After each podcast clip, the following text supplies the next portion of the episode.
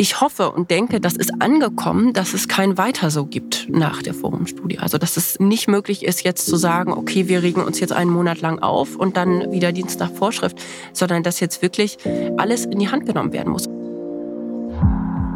Hi, herzlich willkommen bei 1 bis 2, dem Podcast über Sexismus, sexuelle Übergriffe und sexuelle Gewalt gegen Kinder und Jugendliche. Ich bin Nadia Kailuli und in diesem Podcast geht es um persönliche Geschichten, um akute Missstände und um die Frage, was man tun kann, damit sich was ändert. Hier ist 1 bis 2, schön, dass du uns zuhörst.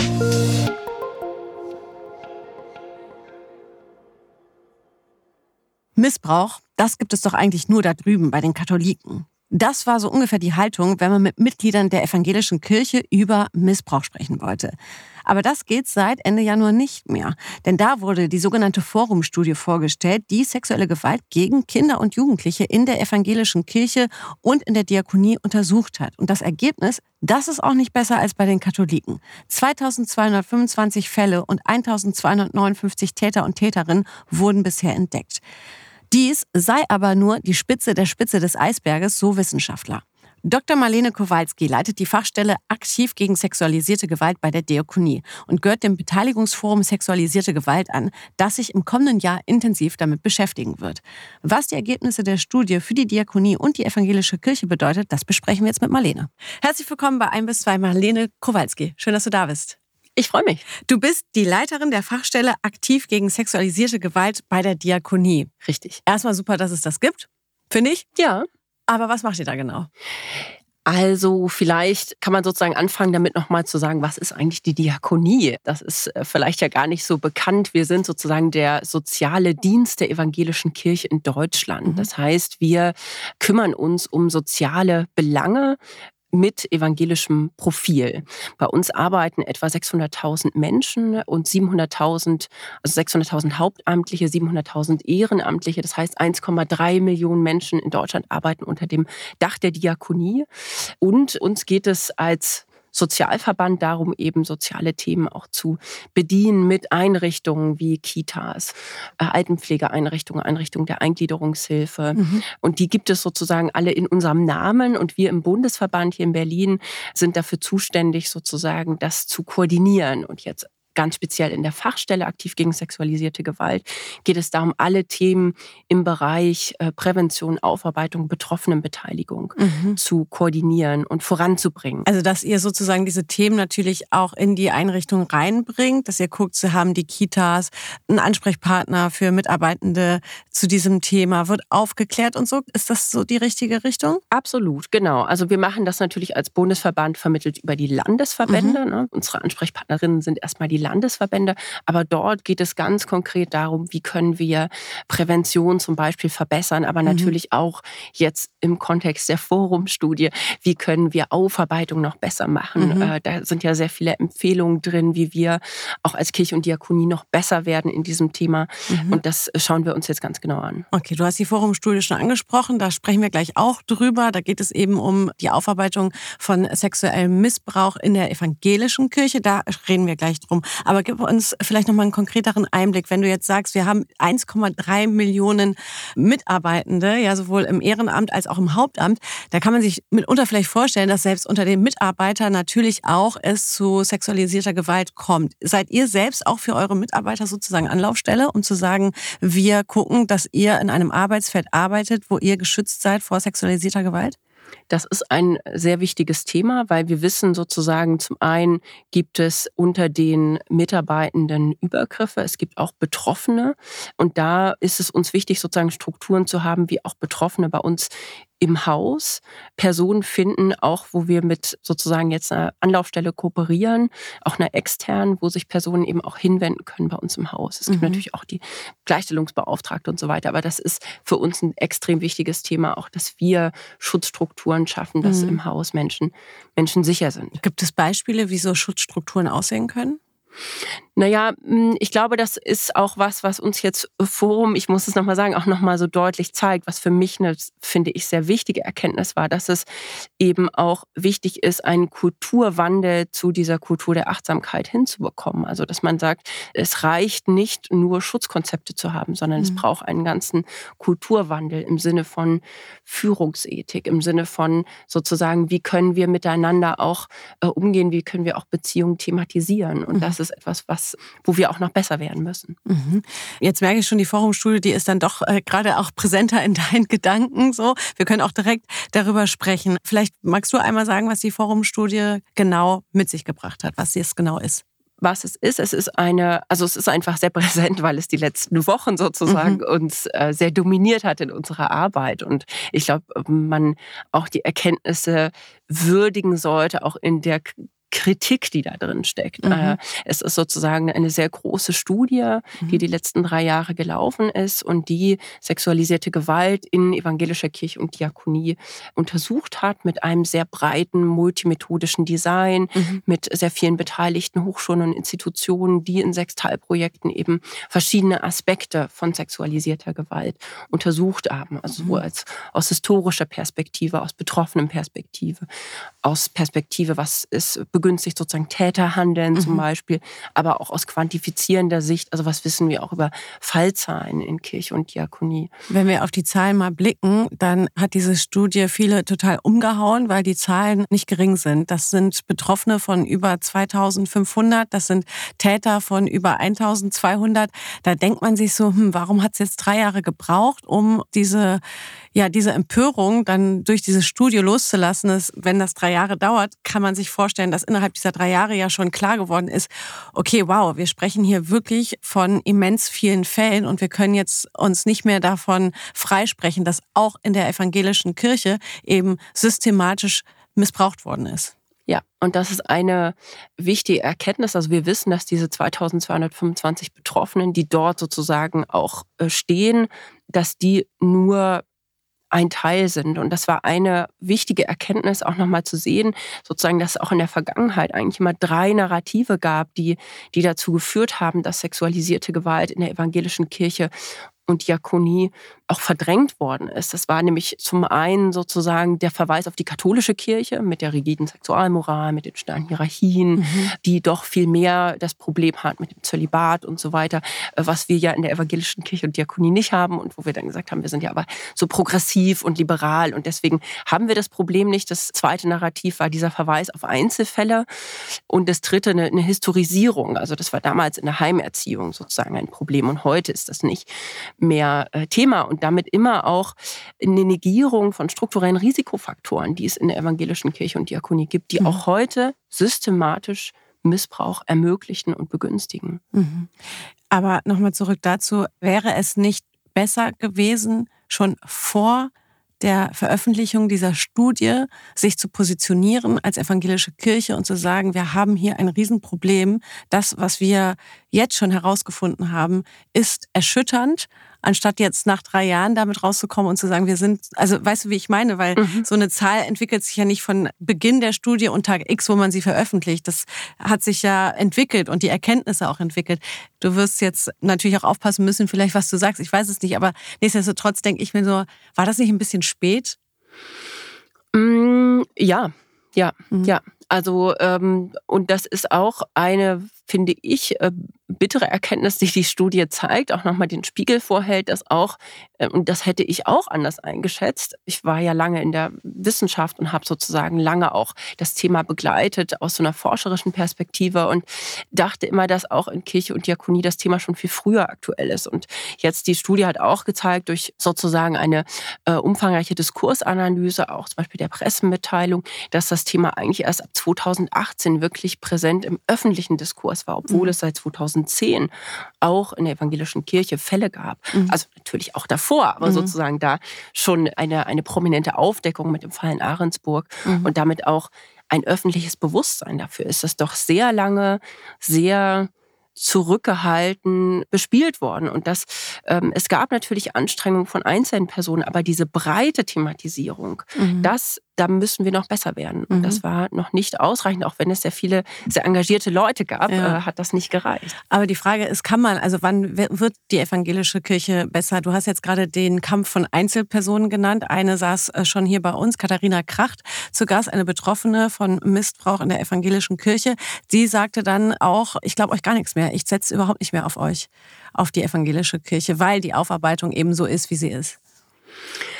Das ist natürlich eine Variante und ich verstehe das auch, wenn Betroffene sagen, und wir wissen ja auch aus vielen betroffenen Berichten, dass es eine, eine zutiefst erschütternde Erfahrung ist, in einer Institution, die Schutz bieten soll, Missbrauch zu erfahren, eine Instrumentalisierung, eine Manipulation auch des, des eigenen Selbst und sozusagen hier auch zutiefst sozusagen verletzt zu werden mhm. und dann sich auch von der Institution abzuwehren. Das ist auch eine verständliche Reaktion. Mhm. Aber wir haben auch Betroffene, die sagen, entgegen dieses Narrativs sozusagen, wir wollen trotzdem mithelfen, dass hier Aufarbeitung möglich ist. Zum mhm. Beispiel mhm. eben im Beteiligungsforum sexualisierte Gewalt, wo Betroffene und kirchliche und diakonische Beauftragte zusammen mhm. an jetzt auch allen Lösungen arbeiten, die es für die Fragen sozusagen rund um sexualisierte Gewalt. Aber äh, genau äh, da wird ja vielen Betroffenen dann von Seiten der evangelischen Kirche auch so ein bisschen die Steine in den Weg gelegt, dass sie sagen, wir wollen mithelfen, wir wollen hier aktiv für eine transparente Aufarbeitung sorgen. Und dann sagt die evangelische Kirche aber, nee, nee, aber bitte nach unseren Spielregeln, weil wir wollen keine Täter nennen, zum Beispiel. Ja, wir können nicht garantieren, dass wir alle Betroffenen entschädigen, zum Beispiel. Also wie geht man damit um? Also mir wäre jetzt neu, dass jemand sagt, wir wollen nicht alle Betroffenen entschädigen erledigen. Mhm. Also das wäre schon. Aber es gibt keine klare Regelung, oder? Das jetzt doch, doch, ja? doch, doch, okay. doch, doch, doch. Mhm. Es gibt die Anerkennungskommission in allen Landeskirchen und diakonischen Landesverbänden. Mhm. Es gibt auch seit 2019 eine Musterordnung und es gibt jetzt noch eine Überarbeitung dieser Musterordnung, um eben zu einer Vereinheitlichung äh, nochmal zwischen den Landeskirchen beizutragen. Denn natürlich mhm. ist das unsäglich, wenn Betroffene in einer Landeskirche andere Beträge erhalten mhm. als in, in einer anderen. Also das äh, ist was, wo wir unbedingt sagen, das muss reformiert werden und das ist extrem wichtig, dass das hier auch wirklich auch zu, zu tiefgreifenden Reformen kommt für die Betroffenen. Mhm. Was war denn dein erster Eindruck, als du die Studie das erste Mal in den Händen hattest? Was mir jetzt bei der Studie, die mir irgendwie, ja, die, die mir doch noch im, im Kopf sehr präsent ist, was mich, glaube ich, auch noch getroffen hat und wo ich denke, was eben wirklich auch mit Hinblick auf manche Betroffene eine ähm, Erkenntnis ist, die uns äh, zu denken geben sollte und die uns auch beschämt, ist, dass eben Betroffene auch in der Vergangenheit oft als Gegenüber konstruiert wurden. Ne? Dass sozusagen es auch bei uns in den Landeskirchen, in den diakonischen Landesverbänden eher ein Abarbeiten als ein Aufarbeiten gab. Ne? Mhm. Und dass es deswegen auch wichtig ist, auch die Mitarbeitenden, die wir haben in den Landesverbänden und in den Landeskirchen so zu schulen und zu sensibilisieren, dass sie eben auch Betroffenen sensibel agieren können. Wir haben viel mehr Betroffene, als das äh, uns bewusst ist. Ne? Auch, mhm. auch bei, bei uns in unseren Einrichtungen Menschen, die, die dort arbeiten und die selbst betroffen Betroffene sind. Und hier glaube ich, so eine Kultur zu schaffen, wo Betroffene auch, also wo wir generell Betroffenen sensibel sind. Ne? Das finde ich, äh, ist eine Aufgabe, die, die wir auch noch haben jetzt, jetzt in Zukunft. Mhm. Jetzt habe ich hier in diesem Podcast ein bis zwei schon des Öfteren über das Thema sexualisierte Gewalt, sexueller Missbrauch in der katholischen Kirche mhm. gesprochen. Und ich habe mich sehr oft erwischt, dass ich immer darüber gesprochen habe, Missbrauch in der Kirche. Mhm. Und mich dann selber immer korrigiert habe und gesagt habe, in der katholischen Kirche. Muss ich mich heute noch korrigieren oder kann ich einfach sagen, Missbrauch in der Kirche? Ähm, ich würde schon sagen, es ist was anderes. Also ich würde schon sagen, es gibt natürlich äh, bestimmte Strukturen, äh, die, die ähnlich sind, äh, wie das, die Bedeutung auch von Seelsorge, die Bedeutung sozusagen dieses gemeinsamen Verhältnisses, was man sozusagen auch, oder dieser gemeinsamen Ausrichtung auf den Glauben, die natürlich etwas begünstigt, auch spirituellen Missbrauch. Aber ich glaube schon, dass es hier auch nochmal andere Strukturen gibt in der evangelischen Kirche, die, mhm. die das begünstigen. Ein spezifisches Milieu auch der Geschwisterlichkeit, wo man sozusagen sehr viel Nähe auch hat, was dann natürlich auch instrumentalisiert werden kann mhm. auf eine besondere mhm. Art und Weise. Und das ist etwas, wo wir merken, dass es äh, wichtig ist, hier auch nochmal genauer hinzuschauen. Wie schaut man denn ab jetzt genauer hin, weil das sind ja Fälle aus der Vergangenheit. Es kommen aber natürlich, das kennen wir, wenn es einmal ins Rollen kommt, kommen immer mehr Fälle. Das können wir auch vielleicht von der evangelischen Kirche erwarten. Äh, und vor allem haben sich ja diese Strukturen, die du gerade zum Beispiel auch angesprochen hast, diese Geschwisterlichkeit, ja, diese Nähe, die ist ja jetzt nicht anders als vor ein paar Jahren oder ein paar Jahrzehnten. Also das System Kirche, nach ob jetzt evangelisch oder katholisch, ist ja, ist ja eine, eine Institution, die so weitergelebt wird. Was wird denn verändert? Wird was verändert? Wird anders hingeschaut? Also ich würde schon sagen, dass jetzt uns noch mal ganz äh, speziell gezeigt wurde, was Probleme sind. Also auch in der in der Aktenführung, in der Dokumentation, aber auch, dass es, das fand ich sehr markant noch mal, dass es über viele Jahre auch wirklich täterschützende Strukturen gab. Also dass sich die Kirche eher um Täter gekümmert, bemüht hat in Seelsorge und Fürsorge, dass auch Täter von der Landeskirche in die Diakonie versetzt worden sind, damit, wenn sie ihre Ordination verloren haben, dass sie dort dann noch weiter wirken können oder dass sie von Landeskirche zu Landeskirche äh, oder Kirchenkreis zu Kirchenkreis versetzt worden sind mhm. und äh, damit immer auch eine, ein, ein, ein System begünstigt wurde, was eben eher Täter geschützt hat als Betroffene. Ich habe jetzt erst vor einer Woche erfahren, dass ich eigentlich meine ganze ähm, Jugendarbeit mit einem Täter verbracht habe, der sozusagen in einer anderen Kirchengemeinde übergriffig geworden ist und sexualisierte Gewalt an einem 15-jährigen Mädchen verübt hat. Und dann dort entlassen wurde und von unserem Superintendent wieder aufgenommen wurde und mhm. wieder in der Kinder- und Jugendarbeit eingesetzt wurde. Und das, das ist jetzt 20 Jahre her, ne? da mhm. war ich irgendwie 14, 15. Aber das zeigt, dass es hier über viele Jahre doch auch eine Bagatellisierung des Problems gab. Und ich, wenn man das jetzt aufdeckt und anspricht, ist das ein erster Weg, auch nochmal zu zeigen, wie viele Menschen haben auch in Verantwortung wirklich versagt. Und ich glaube, wir haben eine enorme Vertrauenskrise jetzt. Ne? Also das ist, also wir, da steht ja ganz viel auf dem Spiel. Und mhm. aber ich glaube, da muss man jetzt wirklich alles aufdecken. Also der Leiter der Forumstudie, Martin Watzlawick, hat gesagt, dass der beste Weg aus der Krise ist, der Wirklichkeit ins Auge zu blicken. Und wenn man jetzt eben scheibchenweise nur die Wirklichkeit aufdeckt, dann führt das zu einer Dauerhaftigkeit der Krise. Und ich glaube, unsere Aufgabe ist es jetzt, dieses Vertrauen, was ja auch verloren gegangen ist, weil wir eigentlich eine Institution sind, die die, wir leben davon, dass mhm. Menschen uns vertrauen, dass sich Menschen uns anvertrauen oder ihre Angehörigen uns anvertrauen. Äh, und wenn sie dieses Vertrauen verlieren, dann, dann ist das für uns existenzbedrohend letztlich. Ne? Ja. Und wir müssen das äh, zurückgewinnen. Und das können wir aber nur, indem wir radikal alles, alles auf den Tisch legen. Ja, ich würde das gerne mal in Zahlen festlegen, was du gerade gesagt hast. Existenzbedrohen, das Vertrauen verlieren. Also 2003 waren es noch fast 26 Millionen Mitglieder in der evangelischen Kirche und Ende 2022 waren es 19,15 Millionen. Da sieht man, die Menschen distanzieren sich systematisch von der auch evangelischen Kirche. Ist deine Sorge groß, dass jetzt mit der Erkenntnis dieser Forumstudie noch mehr Menschen den Weg aus der evangelischen Kirche gehen? Klar. Also die, die, die Sorge habe ich und ich, ich glaube auch, dass es, wenn es nicht uns gelingt, überzeugend auch das Vertrauen wiederzugewinnen, also dass man jetzt was tun muss. Wir, wir sind ja schuldig geworden als Institution. Ne? Wir haben als Institution, als Kirche, Diakonie versagt. Äh, die Menschen dort haben auch versagt, das Thema über lange Jahre hinweg auch adäquat zu, zu bearbeiten und dass es dann nur verständlich wäre, wenn Menschen auch sagen, ich kehre sozusagen dieser Institution den Rücken. Und das mhm. dürfen wir aber nicht, nicht zulassen. Also ich glaube, wir müssen aber auch die Sorgen der Menschen ernst nehmen, ne? mhm. die jetzt sagen, ich will aber wissen, wie, wie geht ihr das jetzt an? Und dass wir da sagen, wir wollen einfach, wir nehmen diese Studie sehr ernst, wir lesen sie sehr, das ist eine 800-Seiten-Studie, eine sehr umfangreiche Auswertung auch mit einem Blick auf wirklich unsere ganze Praxis, Kultur. Ne? Das ist nicht, das kann man nicht schnell einfach mal lesen und dann sofort Schlussfolgerungen ziehen, sondern man muss sich das auch erstmal alles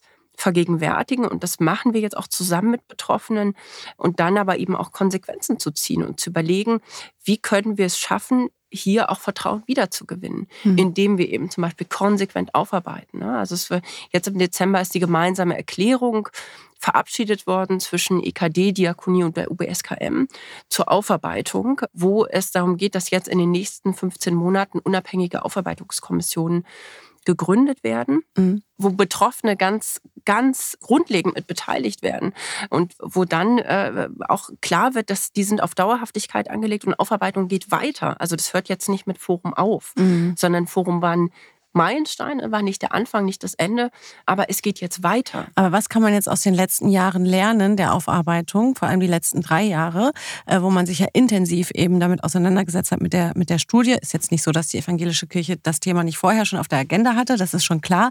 Aber nichtsdestotrotz macht sich dennoch ja bei Betroffenen, nicht bei allen, aber bei einigen, das ist ja auch eine Stimme, so ein Unmut breit und sagt so, ja, pff, was macht ihr denn jetzt? Außer dass ihr sagt, es erschüttert euch, ihr seid bestürzt, ihr mhm. seid äh, betroffen. Darüber hinaus, wie geht es denn jetzt ganz konkret weiter? Also wo kann die evangelische Kirche jetzt handeln, dass sie die Fehler, die die katholische Kirche in der Aufarbeitung gemacht hat, nicht macht?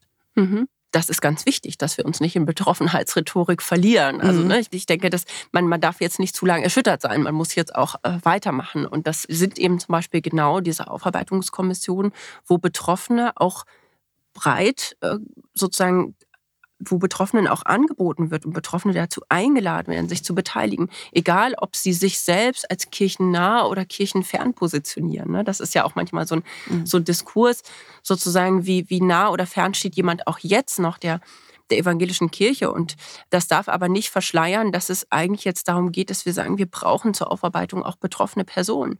Und die sollen eben auch in diesen betroffenen Foren ganz substanziell mit, mit beteiligt werden. Und äh, da, da wollen wir, dass auch viele Stimmen, also ich glaube, es gibt ja auch nicht den oder die Betroffene, mhm. sondern es ist ja immer eine große Heterogenität, zu mhm. Recht. Mhm. Und das wollen wir ja auch. Also wir wollen nicht Betroffene, die nur sagen, ihr macht ja schon alles toll, sondern im Gegenteil, Betroffene hatten von jeher in der Aufarbeitung sexualisierter Gewalt immer die die Aufgabe, leider äh, sozusagen auch Aufarbeitung voranzubringen ne? mhm. und Institutionen zu mahnen und Institutionen auch auf den Weg zu bringen. Das war übrigens auch eine Kritik aus der Studie, dass wir oft eher reaktiv aufarbeiten. Ne? Also nicht, äh, also initiativlos, nicht eigeninitiativ, sondern oft dann, wenn es einzelne Fälle gibt, dann sozusagen auch aktiv werden. Und mhm. das Heißt natürlich, wir müssen auch da noch, noch weiter vorangehen.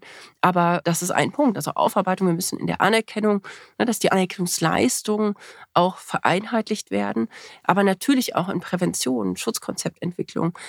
Führungskultur. Ich glaube, es hat sehr, sehr viel mit Führung auch zu tun, ne? wie Menschen in Einrichtungen auch äh, führen, aber eben auch mit einer grundlegenden, mit einem grundlegenden Verständnis von Nähe und Distanz. Ne? Wenn wir über theologisches und auch diakonisches Handeln sprechen, geht es ja immer um Beziehungen. Beziehungen sind ja erstmal auch etwas sehr, sehr Gutes, etwas sehr Förderliches. Nur sie müssen eben auch grenzachtend gestaltet sein. Ne? Mhm. Dass hier klar ist, sozusagen, ich, ich äh, muss meine eigenen Grenzen und vor allen Dingen die des Gegenübers erkennen und, und immer auch respektieren. Und das viel stärker zu thematisieren, auch in der Ausbildung, ist ein ganz, ganz wesentlicher Punkt. Mhm. Wie hat sich denn diese Studie jetzt auf deine Arbeit niedergeschlagen. Also musst auch du als Leiterin der Fachstelle gegen sexualisierte Gewalt deine Arbeit ändern? Habt ihr nochmal einen anderen Blick bekommen, was zu tun ist? Also wir haben jetzt aktuell sehr viele Runden mit tatsächlich den Vorständen auch der Landesverbände. Äh, wir haben jetzt seit fünf Wochen einen neuen Präsidenten bei der Diakonie, Rüdiger Schuch, der sich das Thema sehr auf die Fahne schreibt, der jetzt natürlich irgendwie auch ankam in diesem Orkan schon. Das, äh, und es war klar, das wird einfach Hauptthema jetzt am Anfang. Und der jetzt einfach sagt, wir müssen, der auch als Präsident sagt, wir müssen sozusagen unsere Einrichtung komplett jetzt in Frage stellen und wir müssen alles dafür tun, schnell, dass hier eben andere Strukturen auch äh, geschaffen werden. Und, und das heißt auch erstmal, äh, Menschen mit ins Boot zu holen, äh, die das eben auch noch mal viel deutlicher verstehen. Mhm. Ähm, und natürlich auch Leitungspersonen, also die Vorstände der Landesverbände mit ins Boot zu holen, die dann natürlich in ihren Landesverbänden wirklich auch dazu beitragen können, dass das Thema dort gesetzt wird. Und das heißt natürlich ganz oft auch Personal bereitzustellen, mhm. dass das Thema bearbeitet wird. Und Personal eventuell auch zu entlassen, die dazu nicht bereit sind? Ja, absolut. Ja, ja, mhm. ja. Also das ist auch was, wo wir auch tatsächlich drüber nachdenken müssen, auch wenn Träger und Einrichtungen nicht bereit sind, sich auf bestimmte Standards, also wir wollen jetzt auch auf viel verbindlichere Standards hinwirken und dass wir sagen, es muss auch das scharfe Schwert geben, diese Einrichtungen, wenn sie sich nicht darauf einlassen wollen, dir zum Beispiel die Mitgliedschaft zu entziehen. Dann zu sagen, ihr könnt nicht Diakonie sein, wenn ihr äh, bestimmte Standards nicht erfüllt. Und das ist, ist ein Prozess. Da muss man natürlich auch Menschen mit ins Boot holen, weil das hat ja auch was sehr Scharfes. Aber ich finde das absolut wichtig, weil sonst können wir, glaube ich, nicht glaubhaft sagen, dass uns das Thema so wichtig ist, dass wir jetzt eben unsere Kultur auch verändern. Mhm. Gibt es Standards, die du uns einmal erläutern kannst, damit wir das konkreter wissen? Was sind Standards? Woran sollte sich jede Einrichtung halten müssen? Also jede Einrichtung sollte erstmal, und das klingt äh, banaler als es ist, jede Einrichtung sollte zum einen ein Schutzkonzept haben. Und wir wissen, dass das in den Einrichtungen der Kinder- und Jugendhilfe äh, nach SGB VIII, also sozusagen nach staatlichen Regelungen, ist das verpflichtend. Also alle äh, Kitas, alle Jugendheime und so weiter sollten das haben. Aber bei vielen Einrichtungen ist das staatlich nicht verpflichtend. Also der Eingliederungshilfe, also Einrichtungen für Menschen mit Behinderungen zum Beispiel oder Altenpflegeeinrichtungen. Wir wissen, dass es auch dort dort zu Übergriffen mhm. kommt, sehr tabuisiertes Thema, aber dass es dort staatlich nicht verpflichtend ist, Schutzkonzepte zu haben, wo wir aber sagen, es braucht gerade in diesen Einrichtungen, wo besonders vulnerable Gruppen sind, braucht es Schutzkonzepte. Und es braucht Schulungen verpflichtend, also seien es drei- bis vierstündige Grundschulung für alle Mitarbeitenden. Gerade wenn sie im Pflegebereich sind, wenn sie mit Menschen mit Behinderung arbeiten, aber auch in der Altenpflege arbeiten, dass sie dann eben grundlegend auch mit Nähe und Distanz, mit Körperlichkeit, mhm. mit Intimität umgehen können und zum einen wissen, dass sie selbst nicht übergriffig werden, aber auch bereit sind, Übergriffe zu sehen und zu thematisieren mhm. von anderen. Wenn wir über solche Konzepte reden und über Schulungen reden und so, dann reden wir auch immer über das Geld, ja, weil mhm. alles das kostet Zeit und es kostet Geld.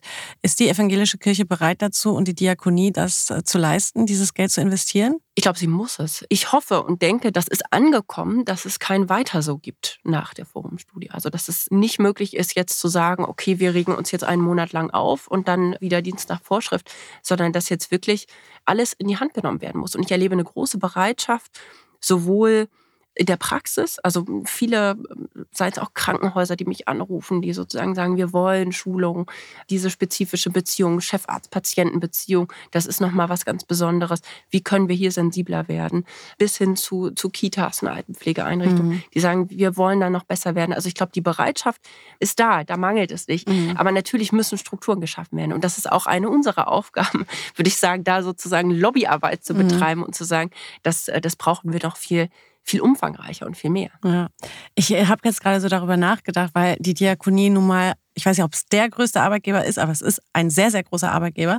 Und wenn wir jetzt eben über gerade sexualisierte Gewalt sprechen und dahinter aber so ein großer, so eine große Institution steht, frage ich mich gerade, ist das überhaupt so gut und förderlich, dass wir Pflegeeinrichtungen, Kindergärten, Schulen etc., ich weiß nicht, was noch alles so eng verhaftet haben mit der evangelischen Kirche, was die Aufarbeitung betrifft und die Freiheit, seine ja, seine Strukturen vielleicht zu verändern, weil man dann doch irgendwo ja mit drin hängt und dann vielleicht doch irgendwie Ängste dabei sind zu sagen, ach komm, das muss jetzt ja auch keiner wissen, dass der auch noch.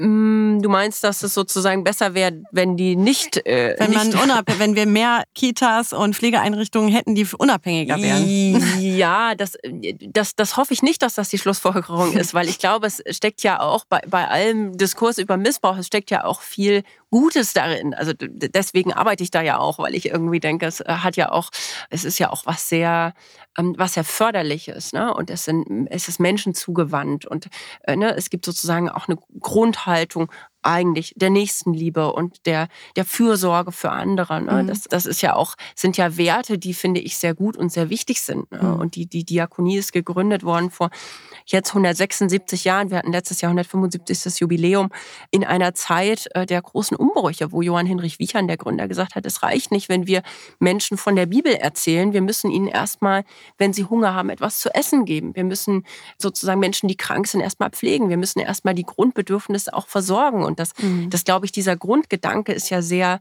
sehr gut und wichtig. Und deswegen hoffe ich, dass auch weiter sozusagen bei Kitas auch das Positive gesehen wird. Mhm. Ähm, dass auch in, in Kitas, wenn der Pfarrer kommt und mit der Gitarre singt, dass das auch was sehr, sehr Schönes haben kann. Mein Sohn ist in der evangelischen Kita und der mhm. berichtet da immer mit, mit leuchtenden Augen davon, wenn, der, mhm. wenn der Pfarrer kommt und sozusagen. Das hat was sehr, das kann auch was sehr Förderliches haben. Mhm. Aber es kann natürlich genauso destruktiv sein, wenn es mhm. dann instrumentalisiert wird. Ja.